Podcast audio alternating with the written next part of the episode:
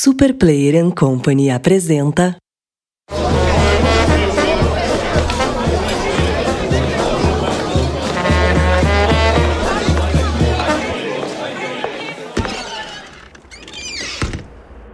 Introvertendo, um podcast onde autistas conversam.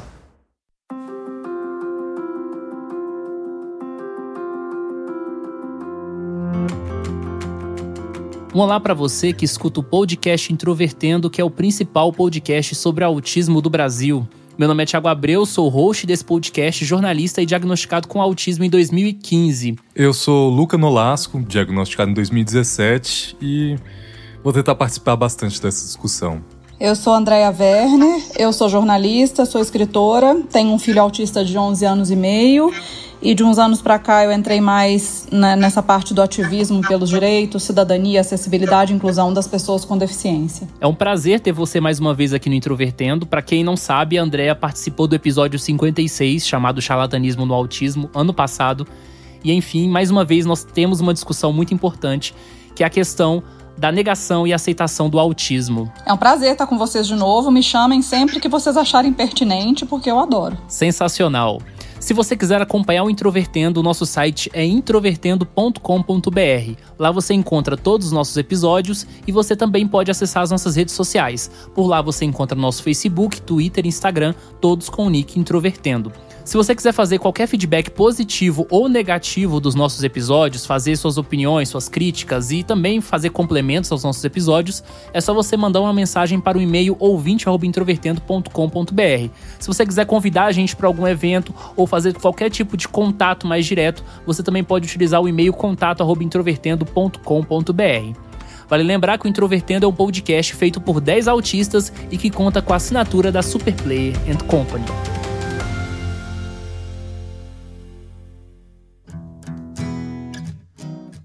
Nós observamos, nós alguns integrantes do Introvertendo, de que existem alguns pais e mães que eles não conseguem lidar com a ideia da probabilidade dos seus filhos serem autistas. São pessoas que socialmente, né, veem que seus filhos têm algumas características no desenvolvimento que estão, entre aspas, atrás, né, de outras crianças, mas consideram que isso é natural, que isso é só uma fase do desenvolvimento, que isso vai passar, preferem esperar e não procuram ajuda profissional para tentar entender se isso é um marcador atípico ou se isso necessariamente é realmente uma outra questão envolvida no desenvolvimento dessa criança. Pensando nessa temática, nós achamos que é muito importante nós conversarmos com alguém que esteja dentro dessa situação né, de maternidade atípica. E dentro do contexto do autismo, nós não enxergamos outra pessoa que tenha mais experiência para falar do que a Andrea. Então, André, eu queria te perguntar, primeiro, essa observação que a gente tem, ela é verdadeira? E se ela é verdadeira, por que, que existem esses pais e mães que não querem lidar com a possibilidade dos seus filhos serem autistas? Ela é super verdadeira. Eu nunca vou esquecer que quando o Theo teve o diagnóstico, na verdade o diagnóstico veio porque na escola, ele tinha acabado de entrar para a escola, não tinha nem dois anos ainda. Na escola, elas perceberam alguns comportamentos dele que não estavam adequados para a idade e pediram para a gente procurar um médico. Quando a gente teve o diagnóstico, eu voltei na diretora para agradecer. Eu queria agradecer o cuidado de vocês, das professoras, de terem falado com a gente, né, é, sobre esses pontos que são importantes, porque vocês acabaram ajudando a gente para que ele fosse diagnosticado mais cedo e hoje a gente sabe o quanto é importante. E a diretora falou para a gente que a nossa postura surpreendeu ela, porque normalmente o que acontece é que os pais ficam muito bravos quando a escola se aproxima para falar qualquer coisa. E, obviamente, a escola não vai dar o diagnóstico, mas né, uma professora que é acostumada com crianças há muitos anos, ela bate o olho, ela sabe o que está ali dentro de uma, do, do, desenvolvimento esperado ou não, mas ela vai falar: olha, ele tem esse, esse, esse tipo de comportamento que não está dentro do padrão da idade, você deveria procurar uma avaliação. Bom, ela disse que é muito comum quando eles falam com os pais, fazem esse tipo de abordagem, os pais ficam muito bravos, brigam com a escola e tiram a criança da escola. Aí vai para outra escola. Até que a outra escola, daí a um tempo, também chama os pais para ter a mesma conversa. E aí tem pais que levam para outra escola. Então, assim, de fato, é uma coisa muito comum. E se você me perguntou por que, que os pais fazem isso, porque eles não querem ver, porque é uma dor muito grande e eles querem adiar essa dor. Eles preferem não ver. Por mais que isso seja danoso para a criança, porque não vai ter o diagnóstico precoce, eles estão adiando a dor deles de saber de fato que eles têm um filho com uma deficiência que é para o resto da vida. André, Você consideraria que os médicos e talvez até professores, pelo que você falou, teriam algum tipo de receio, até medo nesse caso, de tentar indicar esse tipo de conclusão? Conclusão no caso de diagnóstico, que eu digo. Porque sempre quando um profissional está em diálogo com os pais, ele tem esse tipo de medo, mas você acha que esse tipo de medo impediria ele de, de transmitir isso para o pai de maneira clara o suficiente para que ele aceite bem? Eu acho que o medo às vezes faz a pessoa adiar, sabe? Vai ficar empurrando com a barriga. Eu já vi casos de escola que demorou seis meses, mas já tinha percebido no primeiro mês. Justamente porque sabe que essa reação dos pais não costuma ser muito boa né? Você tá chegando pro pai e falando, olha, o filho que você achava que você tinha não é bem assim, né? Não é bem esse futuro que você acha que vai, não vai ser assim. Então é uma situação muito dolorosa para quem está ouvindo e também não é fácil para quem está passando a informação. Né? Não é fácil você virar para uma mãe e falar que o filho dela tem uma deficiência e que ela não tinha percebido ainda, provavelmente. Então eu entendo que a maioria fique adiando esse momento mesmo, né? E muito medo de errar também, né? O médico, quando não tem muita experiência, às vezes ele acaba adiando esse momento porque ele tem medo de falar uma coisa que não, não é, né? Mas eu, eu, é o que eu falo é assim: a gente tem que perder o medo de falar eu não sei. Né? Então, muitos pediatras, principalmente que é quem tem aquele contato mais mensal com a criança quando ela é pequena, ao invés de ficar falando para os pais, olha, eu acho que isso não é nada, porque menino demora mais para falar, e porque ele, você voltou a trabalhar cedo, fala para a mãe, né? E porque ele fica muito no, no iPad, qualquer coisa assim, então deve ser por causa disso. Tem que ter coragem de falar, eu não sei, eu não tenho certeza, então eu vou direcionar você para um médico, um psiquiatra, um neuropediatra que é especialista em desenvolvimento infantil e que vai poder dar essa resposta com mais certeza né? Eu acho que as pessoas às vezes têm esse medo de falar eu não sei. Aquela frase toda criança tem o seu tempo seria uma forma também preguiçosa de alguns profissionais lidarem com o seu próprio desconhecimento do assunto? Totalmente. E eu, eu tenho pavor, quer me fazer falecer é falar essa frase perto de mim. Eu vejo isso muito em grupos de mães. Tem, em grupos de mães do Facebook isso é danado para acontecer. Aparece uma. Mães assim, geral, né? Aparece uma falando: meu filho tem três anos, ele ainda fala muito pouco e tudo, mas vai aparecer umas três ou quatro mães repetindo isso, porque isso virou uma coisa quase no inconsciente coletivo das pessoas, essa coisa de que cada criança tem seu tempo. E não é que é mentira, mas é que até esse tempo da criança ele tem certos limites, e é por isso que a gente tem coisas super estudadas que são chamadas de marcos do desenvolvimento. Né? Uma coisa é uma criança com dois anos ainda está um pouquinho atrasada na linguagem. Uma coisa é uma criança de três anos que praticamente não fala. Você não pode falar que isso é o desenvolvimento normal e que cada criança tem seu tempo. Para tudo tem limite, até para esse tempo que eles chamam de tempo da criança. Que os sintomas do transtorno do espectro autista em meninas é razoavelmente diferente do que nos meninos, eu acho que já é um conhecimento geral. Só que a percepção deles eu ainda acho que é muito defasada. Você acredita que talvez essa negação ela é mais presente nas meninas com esse diagnóstico ou até postergada para quando elas ficam mais velhas, quando o autismo é leve e moderado, pela falha de percepção dos sintomas? É, tem alguns estudos já que já mostram, né, que as meninas elas manifestam essas coisas de forma diferente e que é muito comum mesmo o diagnóstico das meninas só vir na adolescência depois de vários diagnósticos errados, esquizofrenia, bipolaridade, borderline, tudo que você imaginar menos o autismo. É assim para TDAH também, que é o transtorno de é, déficit de atenção com hiperatividade, que é o meu caso. Eu fui ter meu diagnóstico com 35 anos de idade, depois do diagnóstico do meu filho. Porque no caso do TDAH, as meninas costumam não aparentar a hiperatividade, que é justamente aquilo que faz a mãe pegar o menino e correr pro médico, né? Que o menino sobe no lustre, pendura na estante e tudo. As meninas, geralmente, elas manifestam mais isso como ansiedade e impulsividade. E no autismo, as meninas tendem a disfarçar melhor esse déficit social. Então, elas conseguem, por exemplo, imitar uma coleguinha que é muito é, sociável e que todo mundo conversa com ela, aquela amiguinha, elas começam a observar, elas decoram frases para falar igual a amiguinha. Então, elas vão passando, sabe? Elas vão disfarçando aquela coisa do que, que é muito inerente aos meninos, que é mais de isolamento mesmo social. E isso é uma das coisas que complica o diagnóstico. Então, a gente também precisa falar muito sobre a questão de gênero dentro dos transtornos do neurodesenvolvimento, porque isso impacta muito o diagnóstico precoce das meninas e não é só no autismo. Até uns anos atrás era muito frequente algumas pessoas, né, inclusive tem um texto antigo seu que falava no chamado luto do autismo, que é um tema que às vezes né, tem uma certa controvérsia, principalmente entre autistas. Embora eu entenda qual que seja o sentido realmente dessa questão do luto. E eu queria te perguntar, né, o que, que seria, entre aspas, esse luto do autismo? É um luto relacionado exatamente ao autismo ou às expectativas, né, que os pais têm, principalmente quando eles estão em estado de negação? Eu acho que é totalmente ligado às expectativas. Né? Eu vou te falar como eu me senti, tá? Eu, não, eu muito difícil eu falar pelos outros, então eu vou falar da minha experiência. A sensação que eu tive quando veio aquele diagnóstico é que eu, o filho que eu achava que eu tinha não existia. Porque eu fiz tantos planos, né? Eu achava que ele ia fazer intercâmbio, que ele ia não sei o quê, ter namorada, namorado, não interessa, mas enfim. Que quando falou que ele tinha uma, uma condição que era grave e que não tinha cura e que era pro resto da vida, não parecia que estava falando do meu filho. Então eu olhava para aquela criança que eu amava de fato, mas parecia que eu não a conhecia, parecia que eu tinha perdido o manual de instrução dela, que eu ia ter que aprender tudo do zero. É muito doloroso, é extremamente doloroso.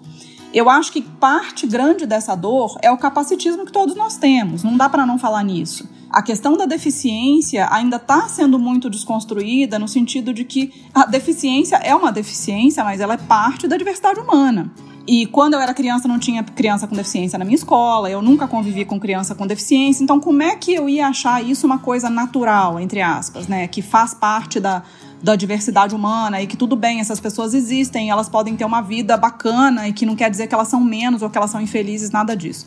Então, é, a gente tem esse capacitismo dentro da gente porque a gente foi ensinado desde cedo que as pessoas com deficiência ficam separadas, quer dizer, alguma coisa tem ali para que não quererem que elas fiquem junto das outras. Não é muito bacana, é uma coisa que a gente deve temer, que a gente deve. É isso que essa exclusão e essa segregação ao longo dos anos trouxe.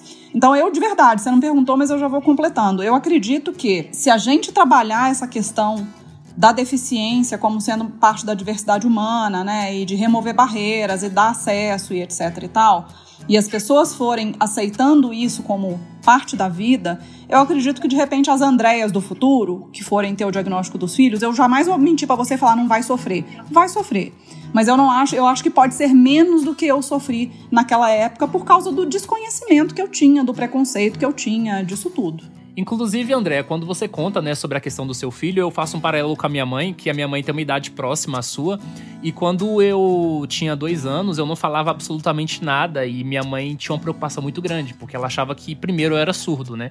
E ela procurou o profissional e o primeiro profissional teve uma reação completamente absurda, disse que eu tinha língua presa, que precisava fazer cirurgia. Depois ela procurou uma segunda opinião de um profissional e disse para me incluir na escola. Na escola eu comecei a desenvolver. Ela sempre viu a, durante toda a minha vida marcadores muito específicos de, de diferença. Mas quando veio a hipótese do autismo, isso já perto da vida adulta, no início, ela reagiu de forma negativa, né? Ela pensou assim: nossa, você precisa ser curado disso, até, num certo sentido. Ela levou anos para aceitar. E eu fico imaginando, né? No meu caso, que é uma pessoa no grau 1, uma pessoa que teve autonomia ao longo da vida. Em outro paralelo, uma pessoa que provavelmente tem um filho no grau 3, né? Que provavelmente vai precisar de um suporte muito maior ao longo da vida é complicado receber uma notícia como essa imediatamente. E eu concordo que se nós não víssemos a, a, deficiência como algo menor ou como algo inferior, como muitas vezes as pessoas nos veem, né, como pessoas com deficiência, que é o chamado capacitismo, provavelmente a nossa aceitação não só, né, com relação aos pais, mas também com relação aos autistas, aos seus próprios diagnósticos, seria melhor. É, eu acho interessante, você até citou esse, esse texto meu que chama O Segundo Luto do Autismo, e basicamente esse texto eu escrevi quando eu cheguei à conclusão de que a aceitação que eu tinha tido com o Theo foi falsa. Porque quando o Theo teve o diagnóstico, o médico falou que ele era leve. Ele tinha dois anos e ele verbalizava algumas coisas, ele cantava uns pedaços de músicas e o médico falou: não, ele é afetuoso, escuta essa, hein?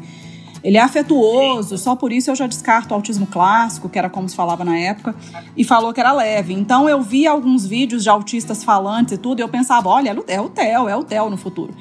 E aí, quando ele chegou ali 5, 6 anos, e aí eu vendo ele com os pares da mesma idade, aí me caiu a ficha. falei, não, não é leve. Nunca foi leve, não será leve, não é leve, né?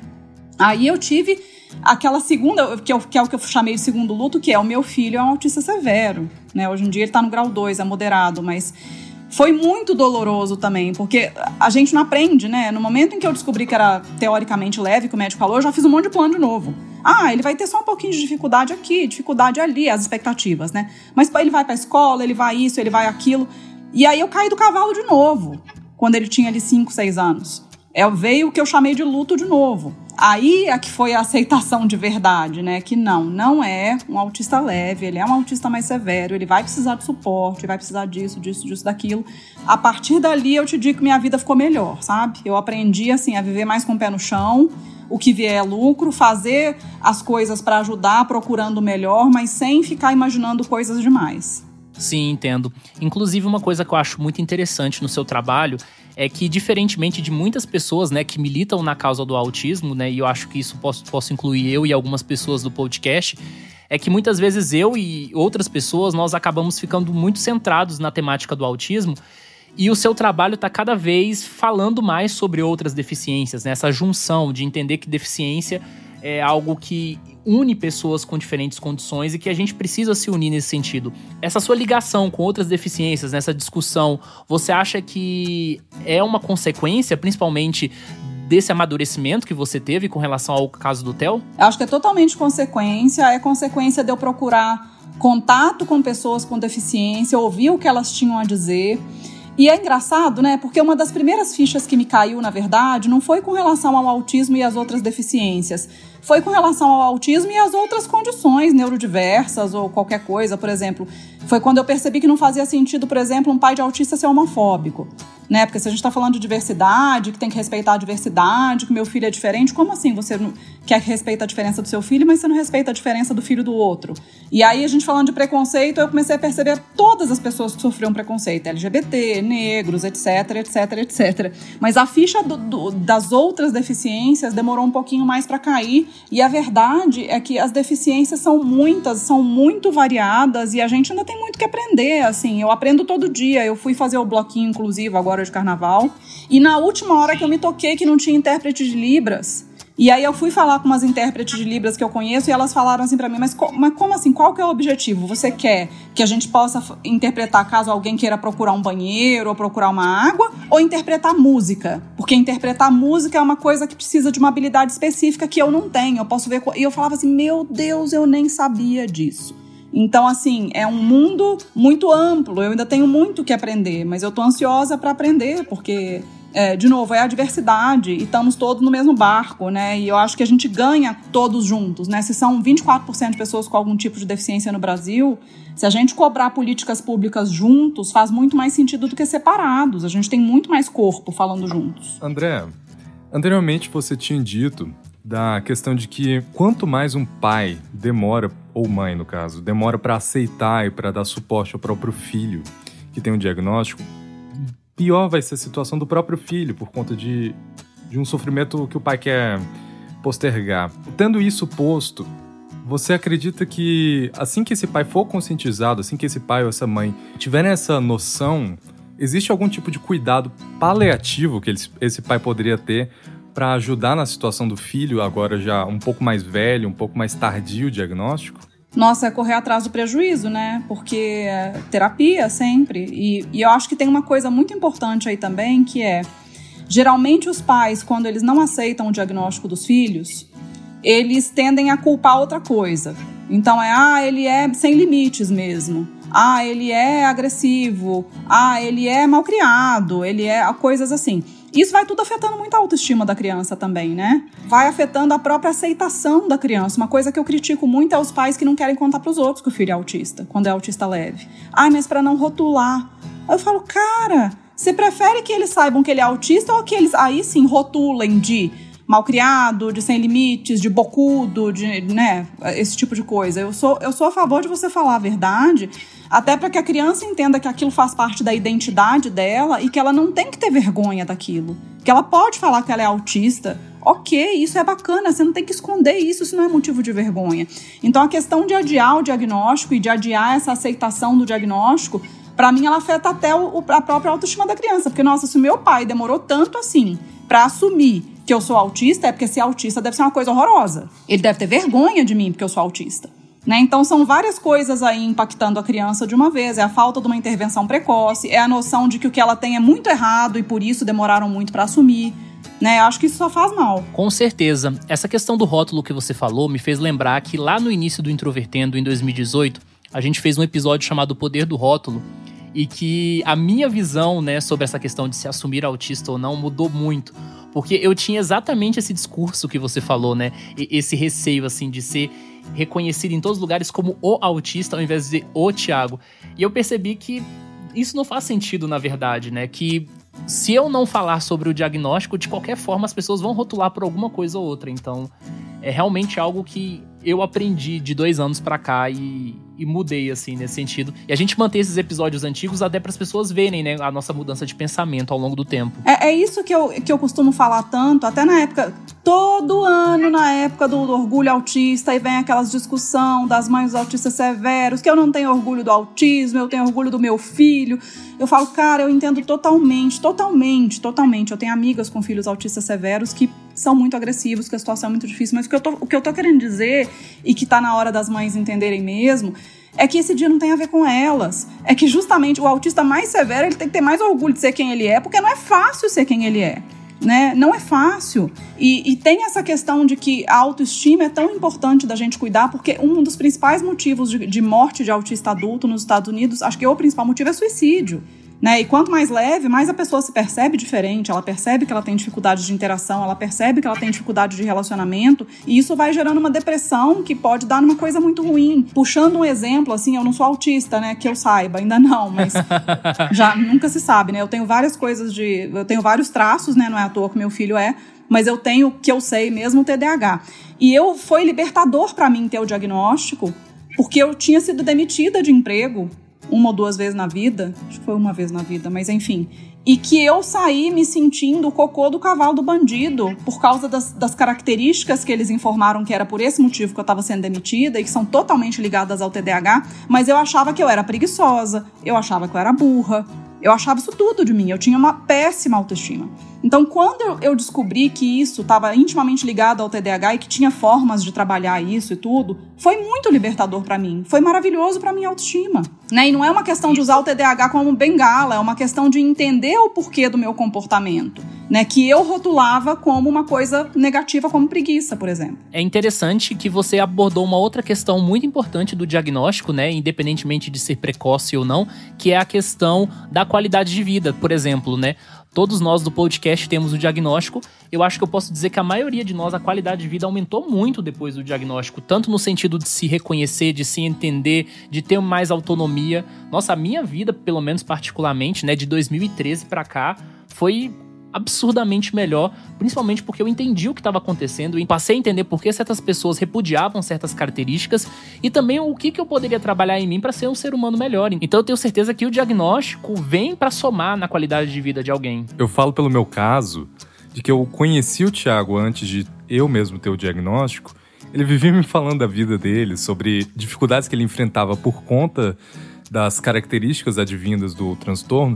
Eu me identificava em várias delas, mas nunca conseguia imaginar que eu, eu pertencia ao espectro, porque eu tenho um primo que ele já ele é de um grau um pouco mais severo e eu tinha um preconceito muito forte quanto a isso. Só que assim que eu tive o diagnóstico, óbvio, teve todas as fases da aceitação, do da relutância, mas assim que eu tive o diagnóstico, minha qualidade de vida melhorou, porque diversas das dificuldades que eu enfrentava, como eu era burro, eu era estúpido, eu tinha dificuldades sociais muito fortes na escola, eu passei a entender a razão delas, ou pelo menos um pouco da razão, e buscar maneiras de conviver melhor comigo mesmo. Isso, eu acredito que para qualquer pessoa que teria o, diagnóstico melhora 100%, para os pais melhora também qualquer pessoa que convive tende a melhorar isso. É exatamente isso. Eu mesma, quando eu descobri que o nome do meu maior problema chamava funções executivas, foi muito bom para mim.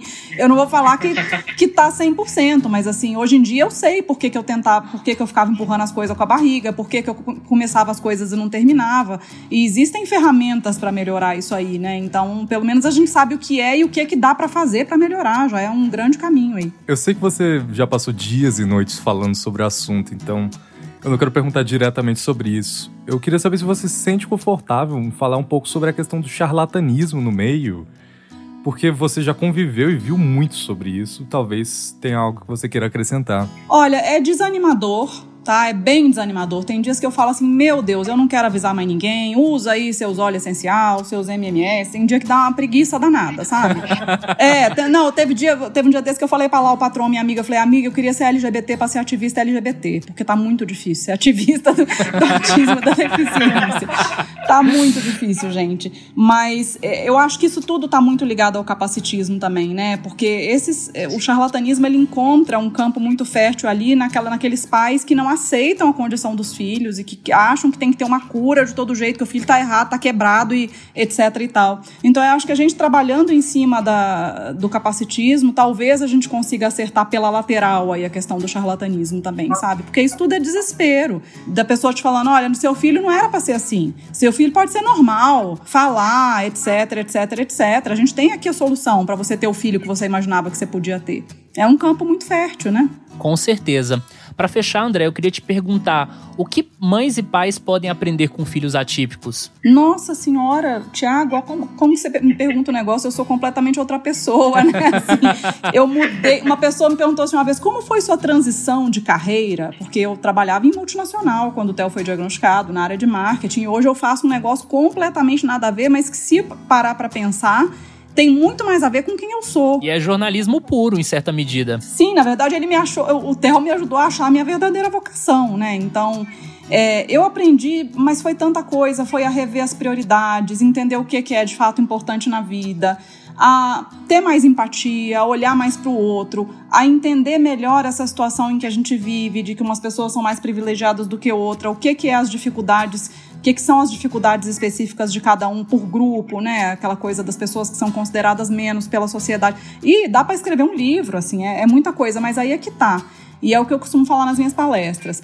A gente tem que acabar com essa concepção de que todo mundo que tem um filho diagnosticado com deficiência vira sã. Nossa, olha, porque aprende demais, meu filho virei. Não, tem pessoas horríveis no nosso meio.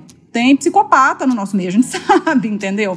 Não é porque a pessoa teve um filho diagnosticado que ela vai aprender né? Porque tem gente isso é meio que uma escolha, assim, né? E depende de todo o psicológico da pessoa, as ferramentas que ela desenvolveu ao longo do tempo. Então tem gente que vai, ok, é isso, vamos ver o que é que dá para aprender, o que é que dá para fazer e tentar ser feliz desse jeito. E tem outras pessoas que vão se agarrar à amargura, vão se agarrar àquele filho que elas imaginaram que ia ter e que não tem, e elas vão passar o resto da vida lamentando o filho que elas não têm.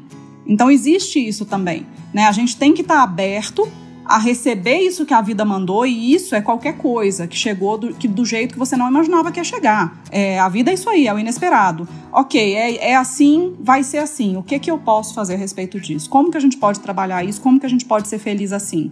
É, é essa habilidade assim que as pessoas têm que ter ou têm que desenvolver. Isso que você comentou, eu acredito pelo menos que é de extrema importância, porque pessoas fora do meio, por conta de até certo imaginário popular, veem filhos autistas em grau mais severo como uma folha em branco, uma pessoa que simplesmente inexiste.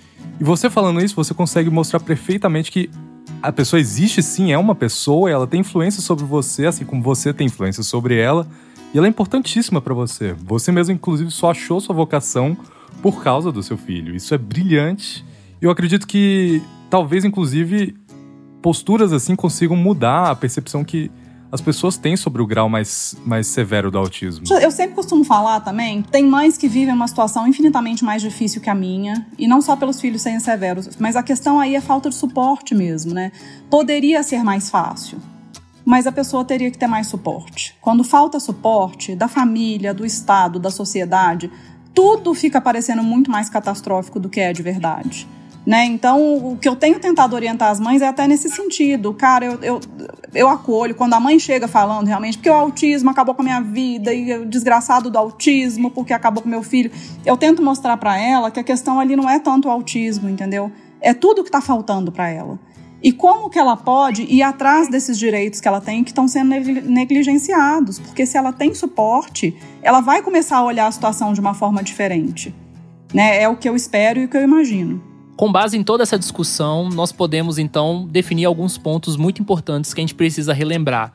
Primeiro, não ter medo do diagnóstico, principalmente se você é uma mãe ou um pai que está com uma criança que está no início do seu desenvolvimento. Segundo, prestar atenção né, nesse processo de desenvolvimento. Terceiro, quanto mais cedo as intervenções mais possibilidade de autonomia e qualidade de vida. Número 4, que para mim é uma coisa muito importante. Você tem que se alinhar com pessoas perto de você. Tanto outras mães quanto também associações, né, localmente, porque junto com outras pessoas você tem mais possibilidade de brigar, de correr atrás de políticas públicas e principalmente se ajudar mutuamente. E eu penso também, né, que uma coisa que a Andrea, pelo menos eu aprendi com ela vendo todo o material que ela faz ao longo desses anos, que é se introduzir no meio das deficiências e não achar que o autismo é uma questão isolada de tudo, né? E muito cuidado com o charlatanismo e com a vista do autismo como uma lesão ou como algo que vai incapacitar a pessoa pelo resto da vida. Andréia, tem mais algum ponto que você acrescentaria nisso? Ah, eu acho que a importância da aceitação do diagnóstico, né, por mais que seja difícil, tanto para você, para que a vida continue, para que você passe para a próxima página, quanto para que, ela, que aquela criança também se aceite, para que ela seja feliz, porque se os pais não a aceitarem como ela é, ela jamais vai se aceitar. Com certeza. Andréia, muito obrigado pela sua participação aqui no Introvertendo mais uma vez.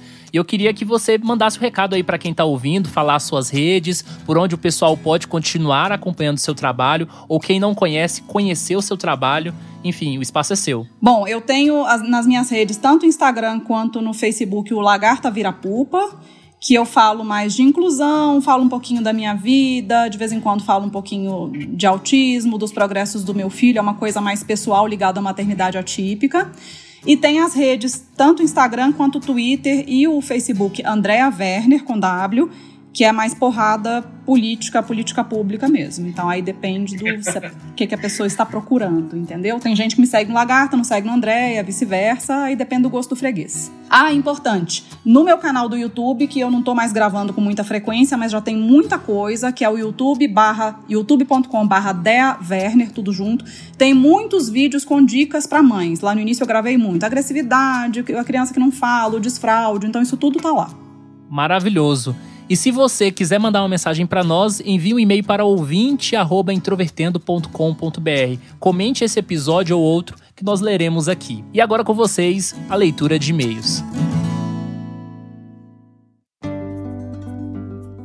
E como prometido, agora vamos ler os e-mails que vocês enviam para a gente para o endereço ouvinte@introvertendo.com.br. E hoje estou aqui com o Luca, excepcionalmente, para poder ler os e-mails comigo. O e-mail da semana é do Caio Sabadin.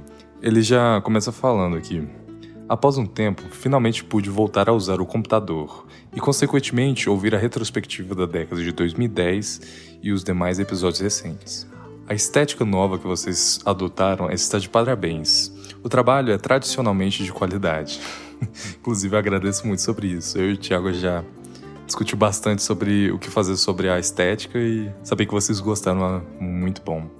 Mas voltando aqui, ele diz: No mais, é bastante produtiva a adição do Shimura à equipe. Dessa retrospectiva montada por vocês, o que eu mais gostei foi, claro, a parte de música. Parabéns pelo trabalho extensivo que citou até LGBTs do Brasil. A música brasileira da década passada, felizmente, foi recheada de bons artistas, assim como Linda Quebrada, Glória Groove, Verônica Decide Morrer, Lineker, os mencionados Silva, Jalu e João. Pena que não falaram do Pocnejo, Gabel, risos. Sim, eu e o Thiago a gente pensou bastante sobre adicionar ou não, só que no final de contas acabamos esquecendo de adicionar. E foi um, um discurso muito grande, porque o movimento poknejo pode ser um, uma tendência do, dessa década. Ou não, mas valia a pena ter mencionado. Quanto ao rock, Goiânia esteve ótima, principalmente com bugarins e carne doce. Acredito que, em geral, possa-se dizer que os anos 10 foram uma confusão musical no qual muitos estilos se sobrepuseram. Isso me agradou demais, bem mais do que na década de 2000. Esses últimos 10 anos foram bons. Para mim, reviveram a variedade de música pop que tinha sido bastante comprometida na década retrasada. Parabéns pelo excelente trabalho e muito obrigado por ele. Seguirei acompanhando com carinho os episódios musicais que amo, bem como todos os demais. O mais recente sobre sincericídio é real e dói muito na alma. Risos. Abraço, Caio Sabadinho. Caio, eu e o Thiago acho que gostou bastante de ter lido ele, porque, como todo mundo sabe, os episódios de música tendem a não ser os mais escutados e isso não é um grande problema pra gente. Mas geralmente são episódios que a gente gosta muito de trabalhar e de fazer, porque, bom, é uma rotina que a gente já tinha antes de conversar sobre música. Ver que você trouxe vários comentários pertinentes à discussão foi sensacional. Inclusive, agradecemos demais.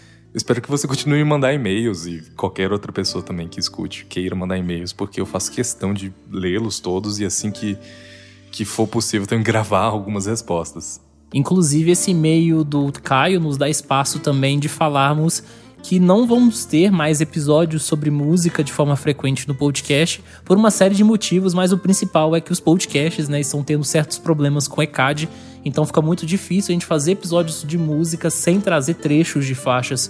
Então a gente quer evitar esses problemas, mas mesmo assim, mesmo que a gente não vai mais trazer esses episódios, a gente tem conteúdos pré-gravados e eles vão ser liberados algum dia aos poucos. Nós temos episódios, inclusive, que nós gravamos que nós não vamos lançar nas plataformas, mas pode ser que a gente lance futuramente no YouTube. Para isso, então vocês continuem acompanhando o Introvertendo. Nós estamos nas redes sociais, Facebook, Twitter, Instagram. O nosso site é introvertendo.com.br e também tem o nosso canal do YouTube que de vez em quando a gente vai publicar uma coisa ou outra ali. Então, um abraço para vocês. Vou estar aqui sempre que possível. Agradeço muito a todos os e-mails que nós recebemos e um abraço, até mais.